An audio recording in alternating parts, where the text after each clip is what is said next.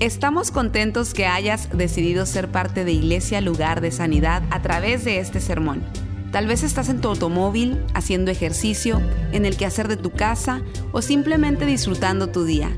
Es nuestra oración y nuestro deseo que tú recibas lo que Dios tiene para ti. Si te es posible, te recomendamos que tomes notas de lo que Dios te hable el día de hoy. Y bueno, eh, hoy día comenzamos una nueva serie. Déjame decirle algo sobre las series. Las series son unas, una, una serie de mensajes que se predican tres, cuatro, cinco semanas. Y cuando estamos en una serie, toda la iglesia, Healing Place Church, lugar de sanidad, todos estamos predicando ese tema. No necesariamente las mismas palabras, pero el tema principal y hoy comenzamos una nueva serie porque cada año tenemos una serie sobre la familia. ¿ok? Muy importante, para nosotros eso es importantísimo tratar sobre el tema de la familia. Como que muchos tienen calor, chequeate la temperatura, hermano. Este, eh, la familia, cada año nosotros tenemos una serie sobre la familia. Muy importante. Ahora miren esto. La, esta nueva serie se llama un trabajo de todos. Un trabajo de todos. Eh, déjeme explicarle este tema en un momentito. ¿okay? Cuando los hijos nacen, no vienen con un libro de instrucciones. Yanira, Oscar. No vienen con un libro de instrucciones, ¿verdad? Eh, y los padres enseñan a los hijos lo que ellos aprendieron de sus padres o lo que ellos piensan que deben de enseñarle a sus hijos. Esto es muy importante porque los primeros años son cruciales en la formación de los hijos, del niño. Es verdad que cada individuo es responsable de sus acciones, pero los años de formación les toca o le toca a los padres. La efectividad de los padres consiste en crear un ambiente sano en el cual los hijos crezcan saludablemente y después de irse de la casa, siempre tengan el deseo de volver. Muy importante. Así que hay un proverbio africano que se traduce aproximadamente al español como se necesita un pueblo para criar a un niño. En inglés, it takes a village. Ese es el nombre original de la serie en inglés, it takes a village. O sea, toma toda una villa, una tribu, un pueblo.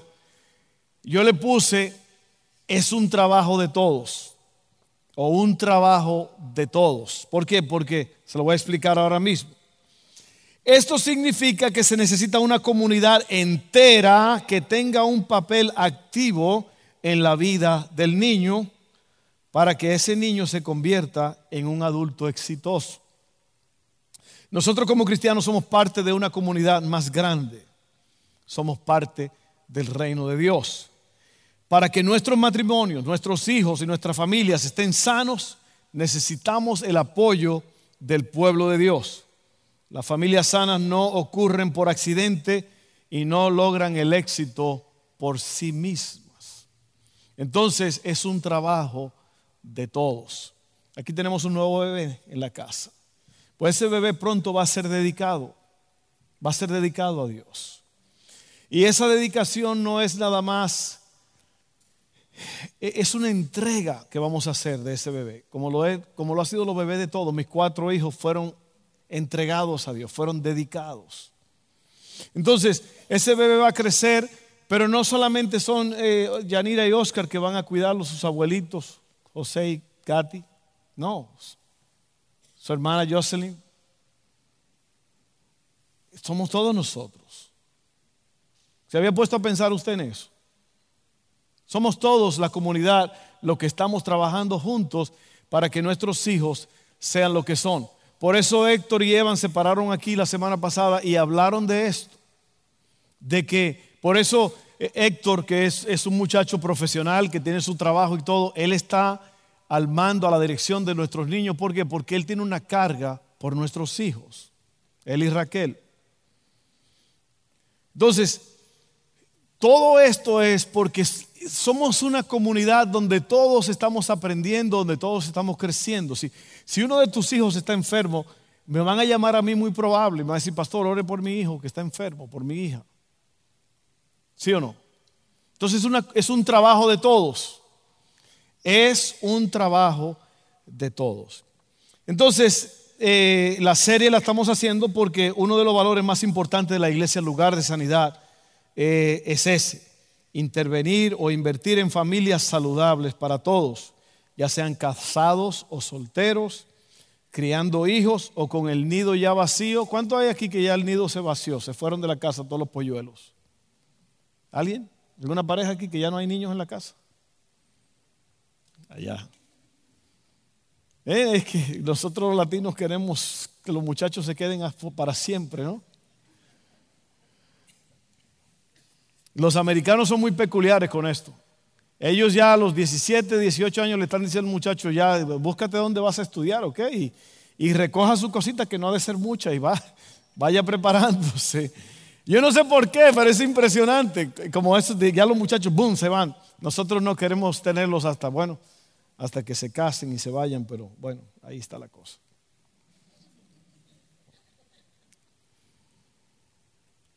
Ahora miren esto. Yo voy a hablar una historia, le voy a decir una historia extraordinaria que ocurrió en el principio de la Biblia, en el Génesis. Por allá por Génesis capítulo 15 comenzó esta historia que le voy a decir. Es una historia sobre dos personajes que están casados. Uno se llama Abraham y la esposa se llama Sarai. ¿Ok?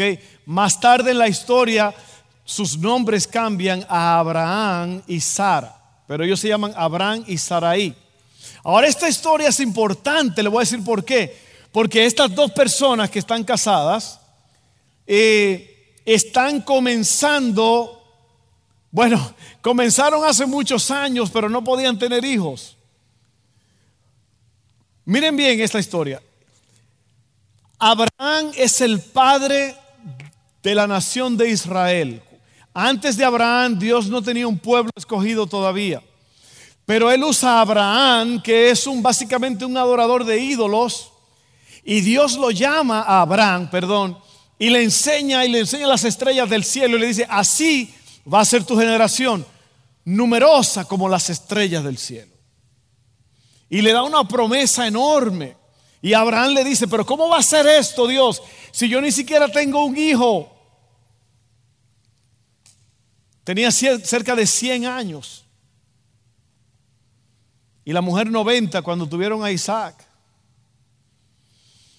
Dios le dice, yo te voy a dar un hijo, un hijo de la promesa. Ese hijo va a ser el padre de naciones. Tú vas a ser el padre de naciones, pero ese hijo, él va a, a reproducir tu semilla.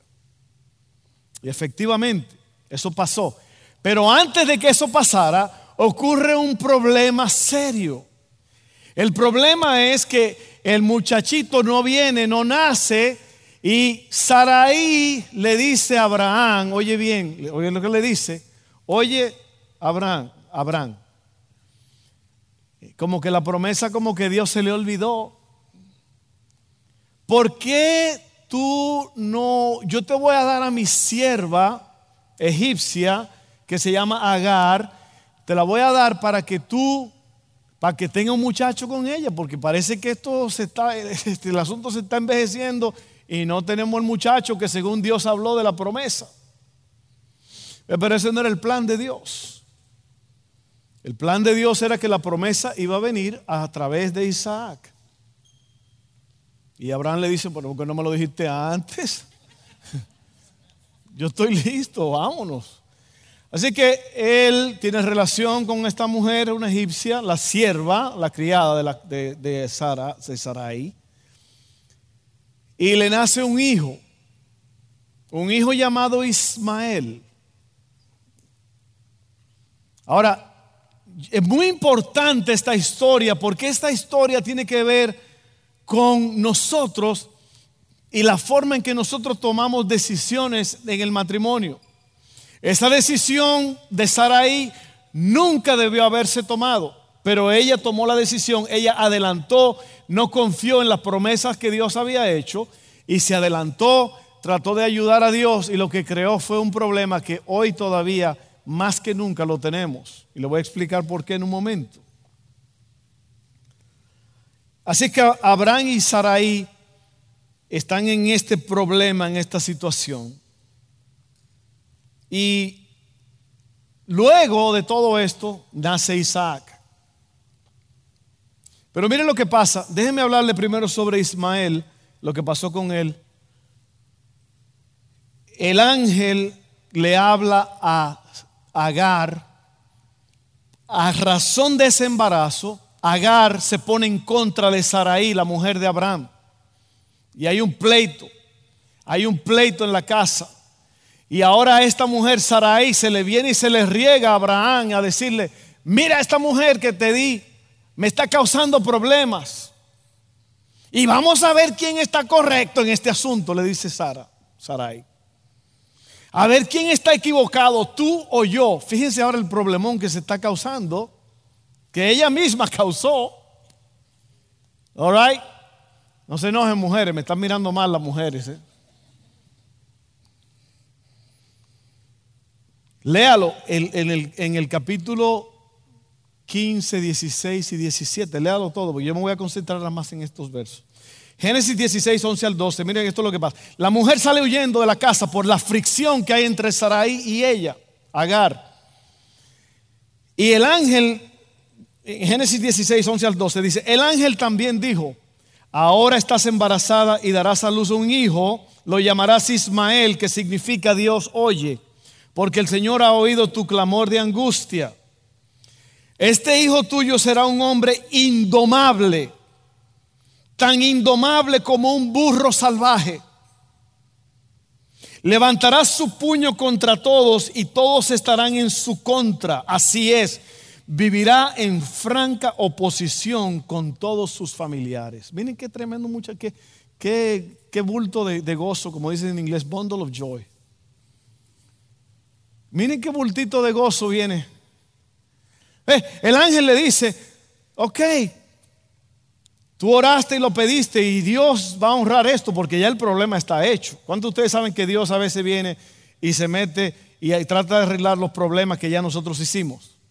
Aquí estaba esta mujer que ella no se lo buscó, a ella la pusieron en la situación por la decisión mala de Saraí, pues de los dos, de Abraham, porque Abraham nunca debió consentir con eso. Amén. Ahora miren Ismael. ¿Usted sabe quién es Ismael? Ismael son los árabes. Ismael son los árabes. Si ustedes no saben quiénes explotaron la bomba en Barcelona, ellos están en contra de todo y ellos mismos han matado más de su propia raza que de todo el mundo. Yo oí un comentario ayer en televisión que dice, esta gente no está en guerra con España, ni con Inglaterra, ni con Estados Unidos, ellos están en guerra con todo el mundo, porque ahí está la profecía. Si usted lo traza, Ismael es el padre de los árabes. Usted ve el problemón que se causó esta familia por adelantarse y por tomar decisiones en base a, sentimientos y no a convicciones. ¿Cuántos dicen amén a eso? Luego miren Génesis ahora Abraham, a Isaac, que es el hijo de la promesa. Génesis 17, 19 al 21 dice, pero Dios les respondió, no. Sara, tu esposa, te dará a luz un hijo, le pondrás por nombre Isaac, y yo confirmaré mi pacto con él y con sus descendientes como pacto eterno. Con respecto a Ismael, también a él lo bendeciré. Y dígame una cosa, ¿usted sabe quiénes son los mayores dueños de petróleo en todo el mundo? Los árabes. ¿Ok? También a él lo bendeciré, tal como me has pedido. Haré que sea muy fructífero y multiplicaré su descendencia. Llegará a ser padre de doce príncipes y haré de él una gran nación. Pero mi pacto se confirmará con Isaac, quien nacerá de ti y de Sara dentro de un año. Usted ve toda la historia. La historia es que se le prometió a Abraham una descendencia, pero a través del hijo de la promesa de él y Sara. Sara se adelanta y Sara le dice a Abraham que se adelante y que haga esto, que haga aquello, de ahí viene un problema. Dios todavía bendice a este niño porque pues, no tuvo culpa de nacer, pero el ángel le dice, este chamaco va a ser un problemón. Así que la pregunta es, ¿qué está criando usted? ¿Qué estamos criando nosotros? ¿Estamos criando Ismaeles o Isaacs? En base a las decisiones que estamos tomando. Piénselo por un momento. Los pensamientos claves aquí, ¿estamos criando Ismaeles o Isaac? Si intentamos ser padres por nuestras propias fuerzas y con nuestros propios métodos, entonces produciremos un Ismael. Tenemos que ser padres basados en confiar en la palabra de Dios y continuamente rendirnos a sus planes y propósitos. Solo entonces seremos capaces de producir Isaacs. Y entonces esos Isaacs producirán más Isaacs. Cuando somos padres, no somos padres de la próxima generación, sino de todos los que siguen. Usted ve, usted, usted es papá de alguien, pero ese chamaquito va a tener hijos y esos hijos van a tener hijos. Yo estaba ayer, yo fui a comer con un amigo Edgar, Edgar, levanta la mano. Yo fui a comer con Edgar ayer. Tuvimos un buen tiempo, estábamos hablando. Y él me estaba contando que cuando él tenía 13 años, él tuvo su primer par de zapatos. Allá en Chiapas. Creció descalzo. Oiga bien, a los 13 años. A los 10 años él le demandó a su papá que por qué él no podía ser un hombre recto como los otros hombres del vecindario, como el tío. ¿Por qué tenía que ser alcohólico, hacer esto y aquello? Y el papá, ¿sabe lo que le hizo? Le metió una tremenda patada. Lo puso a volar. Dijo que su papá murió joven de 42 años, cirrosis del hígado. Pero a los 13 años tuvo su primer par de zapatos. Bueno, hoy día Edgar es un, un hombre próspero y él cuida a su familia. Él me estaba diciendo que él le dijo a su hijo, ¿sabe qué?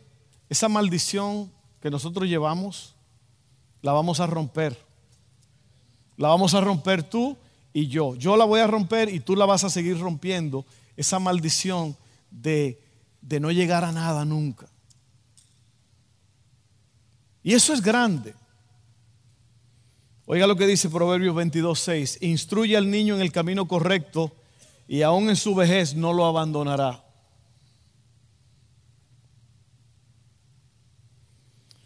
Ahora yo voy a hablar sobre los padres que crían hijos rectos. Y el título de hoy era o es es un trabajo de todos. Y el subtítulo es cómo criar hijos rectos en una sociedad contraria.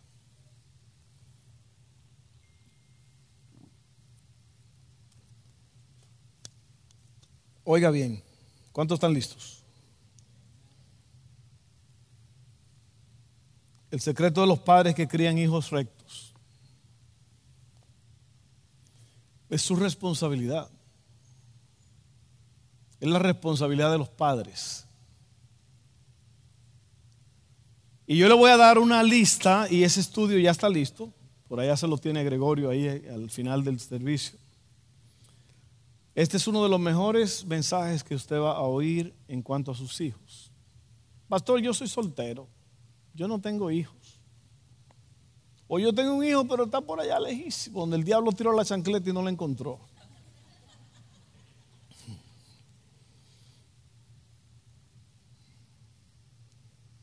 Esto es para todos. Este mensaje es para todos nosotros hoy día.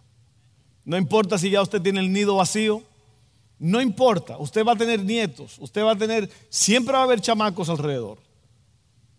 A menos a menos que usted sea tan desagradable que nadie quiera estar con usted. Que ya eso es otra cosa. ¿Ah? Eso fue lo que le pasó al puerco espín. El puerco espín pasó la noche solo. ¿Por qué? Porque las puntas, las pullas esas que tenían, no dejaban que nadie se acercara a él. ¿Cuántos saben lo que es un puerco espín? Búsquelo. Googleelo, como dicen. Búsquelo en Google. Y usted va a ver qué animal más lleno de pullas y nadie quiere estar con él. Pasó la noche solo en la noche más fría.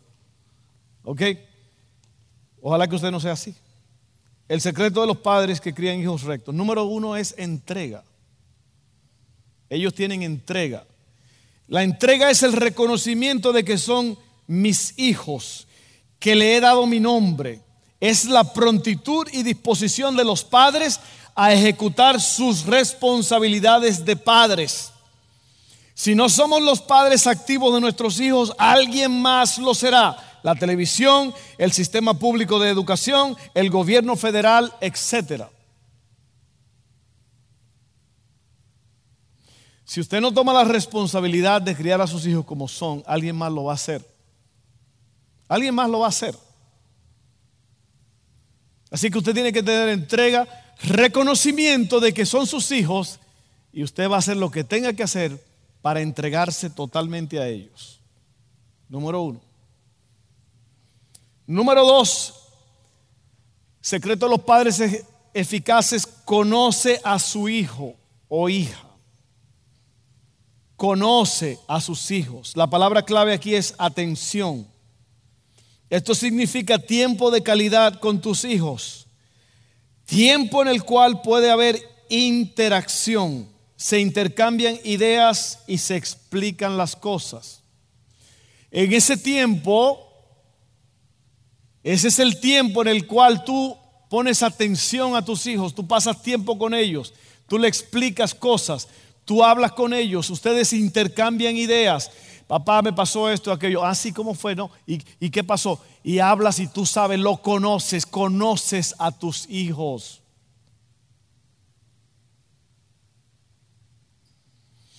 Yo oí, yo estuve en un curso hace un par de años en, Missouri un curso de law enforcement o de, eh, policías, sheriff y todo eso. Un curso muy intenso. Y una de, una de las partes de este curso era cómo informar a los padres o a los familiares de una mala noticia. ¿Cuál era la forma de hacerlo? Y se habló del caso de muchos padres que piensan que conocen a sus hijos y el sheriff viene, el policía, la persona y le dice, su hijo acaba de morir en un accidente o su hija. Perdóneme que sea un poco duro, pero eso, es duro, esas cosas son duras. No, no, no, mi hijo está aquí, mi hijo está aquí en su cama, él está dormido. No, no, no, no, está identificado, es su hijo. Porque muchos padres no conocen en verdad a los hijos. El muchacho estaba tomando, embriagado, se fue. Y los padres pensaban que él estaba acostado. Eso suena un poco duro, hermano, pero mire, dijo Marino, el cantante, duro es el mismo diablo y a él no le dicen nada. Amén. Así que el padre conoce a sus hijos. Los conoce. ¿Por qué? Porque pasa tiempo con ellos. Ahora no se lamente si usted está aquí usted cree que llegó tarde. Usted no ha llegado tarde, usted está en buen lugar. Tome lo que está oyendo hoy y empiece a practicarlo. Muchas veces usted dirá, no, ya, pues ya, mis hijos se fueron al mundial, ya están mal. Yo no, no al mundial de fútbol, al mundo. Así que primero hay entrega. Él reconoce que son sus hijos, responsable por ellos. Número, conoce a su hijo, a su hija. Número tres, los padres, los secretos de los padres que crían hijos rectos, viven lo que profesan. Viven lo que dicen. Eso quiere decir, cumple lo que promete. Es persona de palabra. Un carácter deficiente y mediocre será notado por tus hijos. Si tú hablas mentiras, si tú hablas cosas para escaparte, si tú dices que estabas aquí pero estabas allá, tus hijos lo están viendo, lo están oyendo y lo están copiando.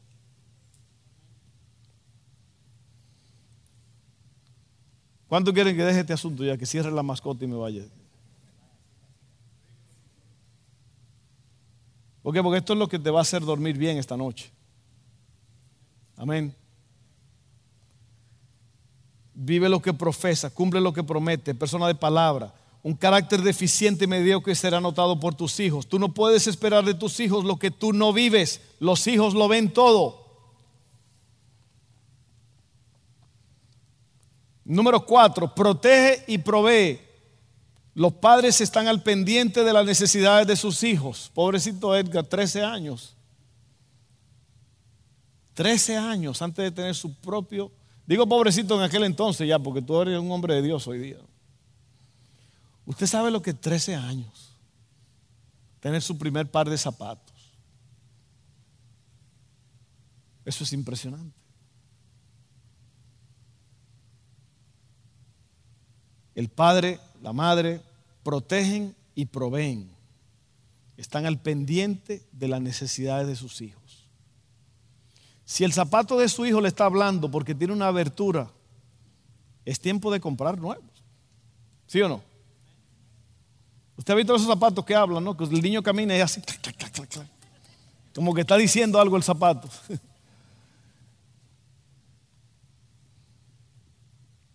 Protege y provee. Secreto de los padres eficaces que crían hijos rectos. Número 5. Los padres eficaces usan palabras de afirmación. ¿Qué son estas? Palabras de ánimo y reconocimiento por las cosas buenas que hacen los hijos.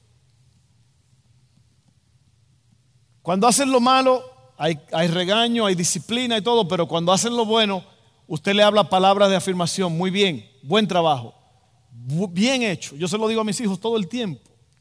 Orgullosísimo de ti. Qué bien lo hiciste. ¿Por qué? Porque esas son palabras que afirman que ellos son importantes y que ellos tienen a alguien que está al pendiente y que reconoce cuando ellos hacen algo bueno. Amén.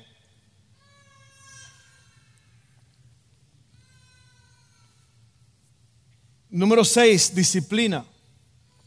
La disciplina quiere decir que va a haber consecuencias por las malas acciones y desobediencias. Un hijo que no es disciplinado nunca va a respetar, nunca va a conocer ni respetar los límites de la sociedad. Lo voy a repetir otra vez. Un hijo que no es disciplinado nunca va a conocer los límites de la sociedad. Usted sabe lo que es un sociópata. ¿Sabe lo que es un sociópata? Un sociópata es una persona que no reconoce las autoridades, que no reconoces las reglas de la sociedad. ¿Y eso usted cree que no existen? Váyase al pueblito de González, que es un pueblito, a las 9 de la mañana para que usted vea que va a haber 40 muchachos jóvenes ahí de 12 a 17 años que están listos para ser juzgados en una corte. Usted lo ve allí, están fumando, están maldiciendo. ¿Por qué? Porque en algún punto de la vida de esos chamacos los padres fallaron. Sí, sí, sí. Y hay muchachos que se alocan y se dañan y todo aunque los padres fueron buenos. Pero la regla general es que hubo un fallo. ¿Sí o no? Y esos mismos muchachos que usted cree que ya ahí van a cambiar y todo eso mismo le levantan el puño al juez. Y el juez le dice, ah, sí, un año más en prisión por eso que acabas de hacer. Ah, sí, ajá, ok. La multas, padre, 10 mil dólares por lo que me acaba de decir. ¿Usted cree que es mentira?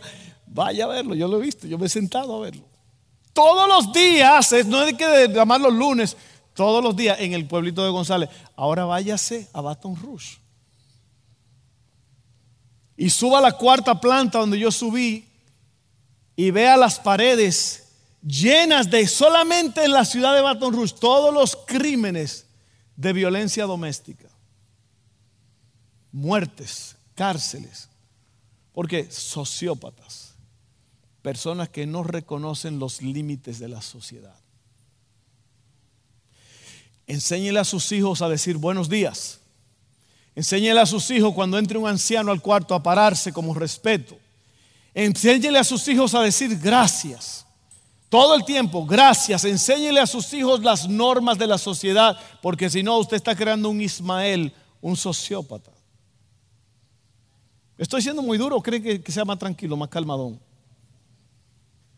Número 6, disciplina número 7, papá y mamá se aman mutuamente. El amor mutuo de los padres crea seguridad en los hijos.